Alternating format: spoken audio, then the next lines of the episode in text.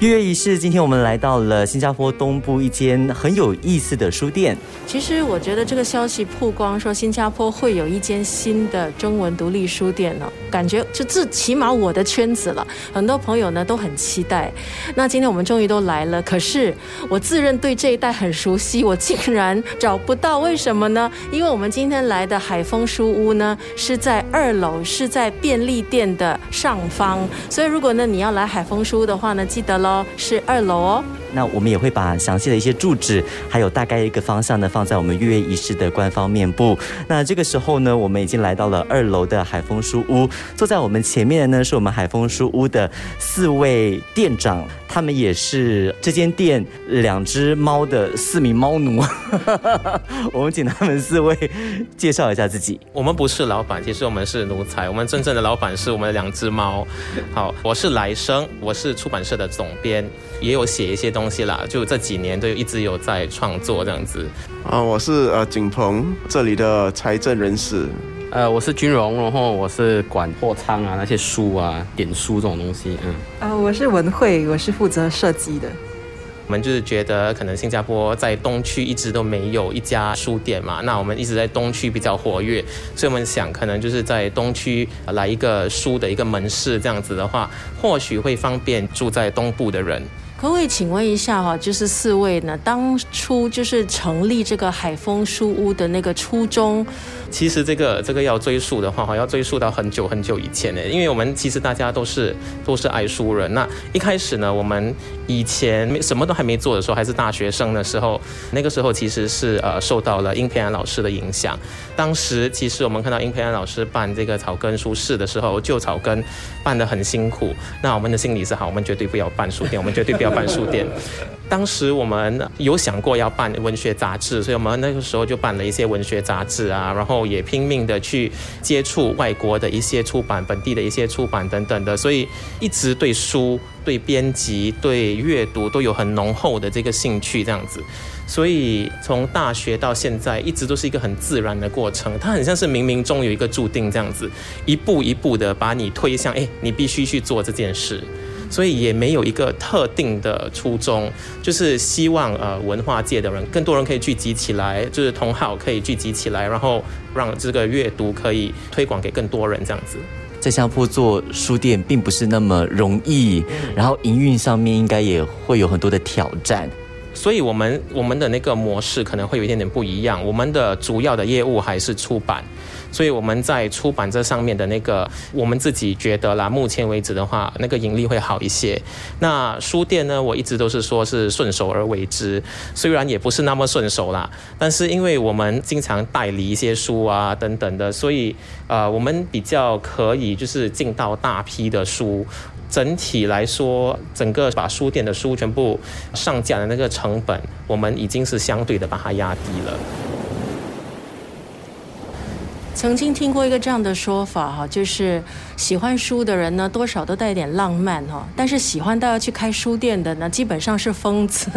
其实我觉得应该应该问问他们啊，因为我是疯子不奇怪，可是他们陪我一起疯，我觉得他们比较奇怪。我觉得到了一定的年龄，然后做工作也是变得有点千篇一律，是觉得嗯，要趁没有负担还有成本的时候做一点傻事啊。所以这个目前来讲是一个比较实际的一个傻事可以做的。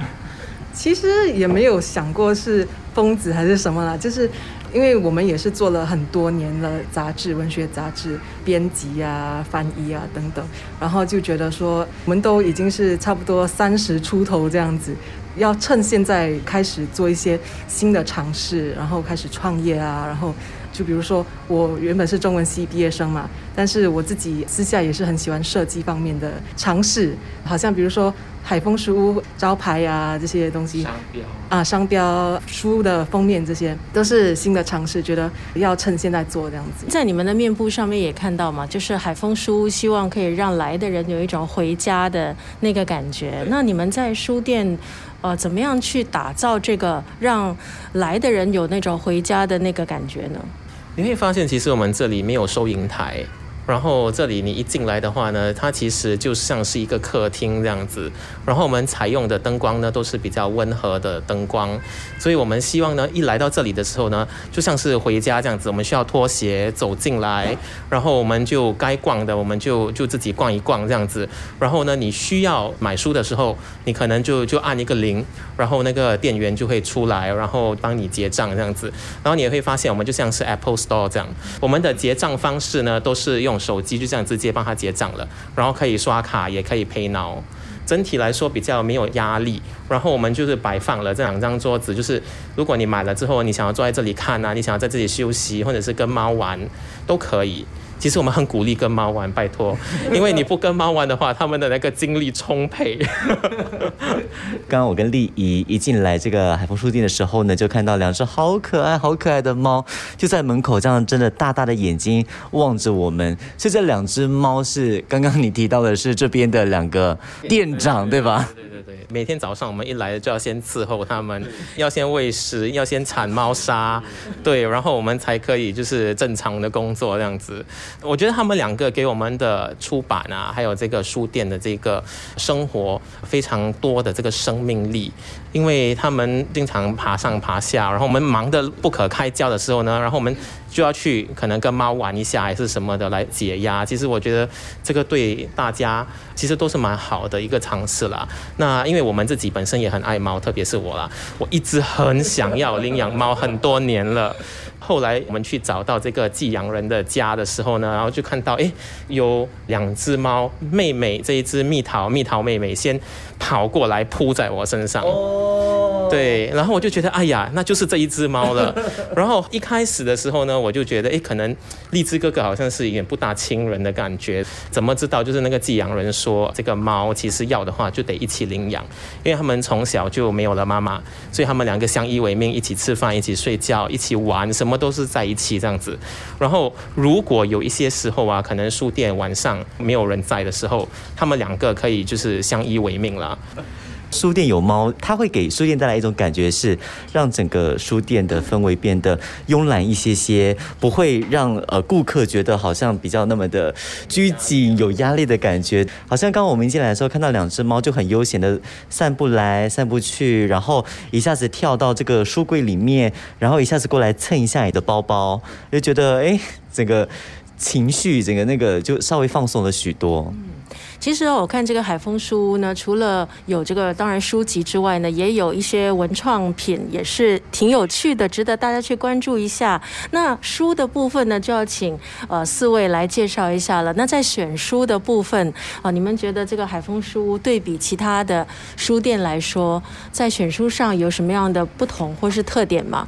可能我就先谈呃独家的那些部分，因为我们进了蛮多独家代理的书，特别是香港进来的书。因为我们现在目前有跟三家香港的这个出版社合作，就是初文、水煮鱼，还有一个是香港电影评论协会。对，所以我们希望走这样子的那个模式呢，让所有的书聚集到我们这边，然后呢，如果有呃书店要的话，我们再发散出去。所以我们在选书上面呢，比较偏向自己个人的品味啦。就比如像是说，我很爱水煮鱼的这个出版，因为我觉得他们是香港新一代的这个文青写作人聚集在一起的一个出版社，然后一个小社团这样子，他们很团结啦。所以他们每次可能做佳节有时候，有时来啊，也会跟我们就有很多的交流。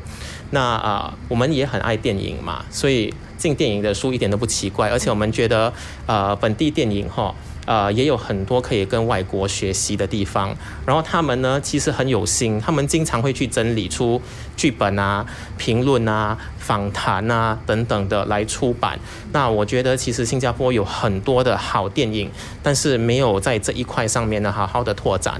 所以，如果可以在这一些方面呢，就是在加紧的话，那我觉得新加坡的这些文化啊、电影啊会更加的多元。